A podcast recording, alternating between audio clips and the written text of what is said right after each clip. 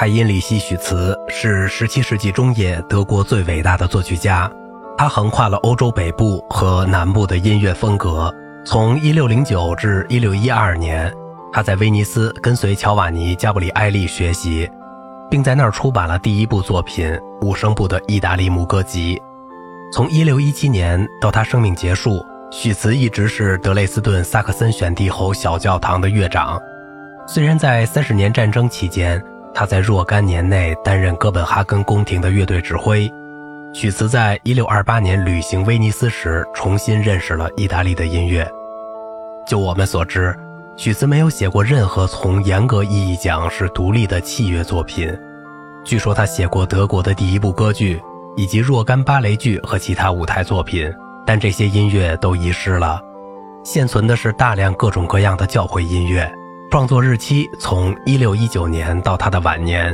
这些作品中最简单的是为诗篇德译文所作的简易四声部和声的谱曲，同加尔文式朴素的诗篇谱曲相对照的是圣歌中拉丁语经文歌。在这些经文歌中，因和声的创新和牧歌的特点，使罗马的对位风格活跃起来，如在我睡着了的开头，用音乐来表现睡去和醒来。在许茨的音乐中，常常表现出威尼斯音乐的壮丽和色彩。大卫诗篇是为多个合唱队独唱和协奏乐器而作的。他把大型协唱曲大量的色彩绚丽的音响与处理德语歌词的细腻手法结合起来。的确，许茨完成了由哈斯勒和其他人在16世纪晚期开始的德意风格的融合。他的作品仅仅缺乏充分发展路德教派风格的一个重要的因素。他很少使用传统的重赞歌旋律，虽然他谱写过许多重赞歌的歌词。一六三六至一六三九年，当战争极大地削弱了选帝侯的小教堂时，许茨出版了他的小型宗教协唱曲，包括一些一至五个声部的有管风琴伴奏的经文歌。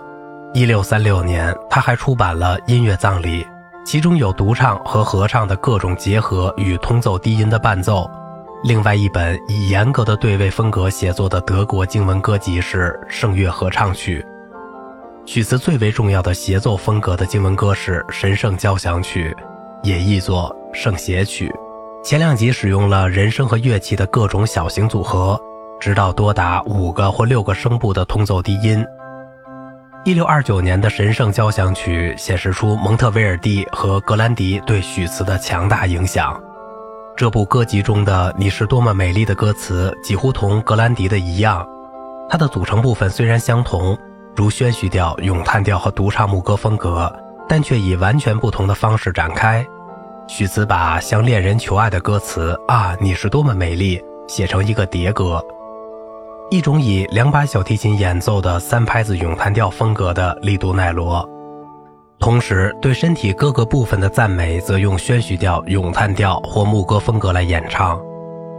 牧歌式的部分充满了会词法，而宣叙调表明许茨是如何很好地吸收了他的威尼斯同事们处理不协和音的大胆手法。神圣交响曲的最后一部分在三十年战争结束后出版，这时德累斯顿小教堂又有了充足的音乐人力和物力。这部作品要求多至六个独唱声部、两个器乐独奏声部和通奏低音，再补充以很大的合唱和乐器组合。这些作品中很多都被铺陈为戏剧构思的场景，有时还用一首结束的合唱来表达前进的沉思或规劝，从而更加接近后来的教会康塔塔的布局。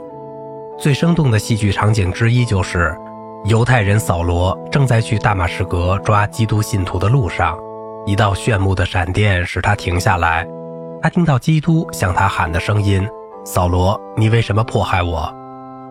这一经历使他皈依了基督教，并以保罗为名虔诚地去传播福音。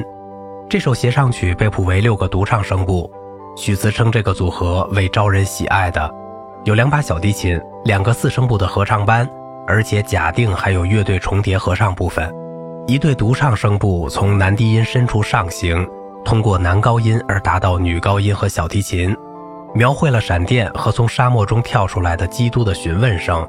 你为什么迫害我？”有如不协和的先线音和延留音构成的一张网，然后，这首大协唱曲用合唱与几个独唱一起发出响亮的回声，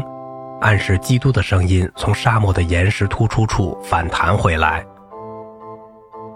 许慈的协唱曲还有一首最著名的作品《临终七言》。在这首曲子中，叙述部分大多被谱写为独唱宣叙调，有两次是合唱。下面是通奏低音，而耶稣的话用的是自由而富于表现力的单声歌曲。一直由通奏低音和弦乐伴奏，有一个简短的引子式的合唱和序曲，在第七言，也就是最后一言的曲调后面，序曲又被重复，紧接着是另一个简短的结束性合唱。《圣诞清唱剧》是一部大型作品，叙述部分是快速的宣叙调，同时协奏手法统领了各个场景，分别以咏叹调、合唱和器乐伴奏处理之。许慈的三首受难曲写于晚年，比较而言，他们显得朴实无华，在精神上返回了一种颂歌式的叙述风格。无伴奏的合唱代表了众唱段，意为群众，也就是使徒、教士和其他人群的唱段。器乐也没有能逃脱宣叙调和咏叹调风格的吸引力，虽然他们对它的冲击不如同奏低音大，特别是独奏乐器的奏鸣曲。已向人声的影响投降，从17世纪崭露头角的小提琴模仿了人声的独唱，吸收了许多声乐技巧进入他的语汇中。17世纪前半叶的器乐逐渐在数量和内容上与声乐平起平坐。上述的某些基本方式导致了下面这些丰富的创作分类：一、副格式的作品用连续的不分段的模仿式对位写成，它有各种各样的名称。包括利切卡尔幻想曲、随想曲、副歌曲、短诗曲。二、坎佐纳型的作品由不连续的分段的模仿式对位写成，有时杂以其他风格。十七世纪中叶被教堂奏鸣曲所取代。三、指定的旋律或低音声部加以变奏的作品，包括帕蒂塔、帕萨卡利亚、夏空、众赞歌帕蒂塔和众赞歌前奏曲。四。舞曲和其他多少以风格化舞蹈节奏写成的作品，或松散地串在一起，或更紧密地结合成组曲。五、键盘乐器或刘特琴独奏的即兴风格作品，称为托卡塔、幻想曲或前奏曲。这些分类作为一个复杂领域的入门是有用的，但这种分类既没有穷尽一切，也没有互相排斥。例如，一个指定主题的变奏，既可以在变奏曲中找到。也往往可以在利谢卡尔、坎佐纳成对的舞曲和舞蹈组曲中找到。托卡塔可能包括副歌段落，坎佐纳可能有即兴风格的间奏。总之，各种类型可能在许多方面紧密的结合在一起。好了，今天的节目就到这里了，我是小明哥，感谢您的耐心陪伴。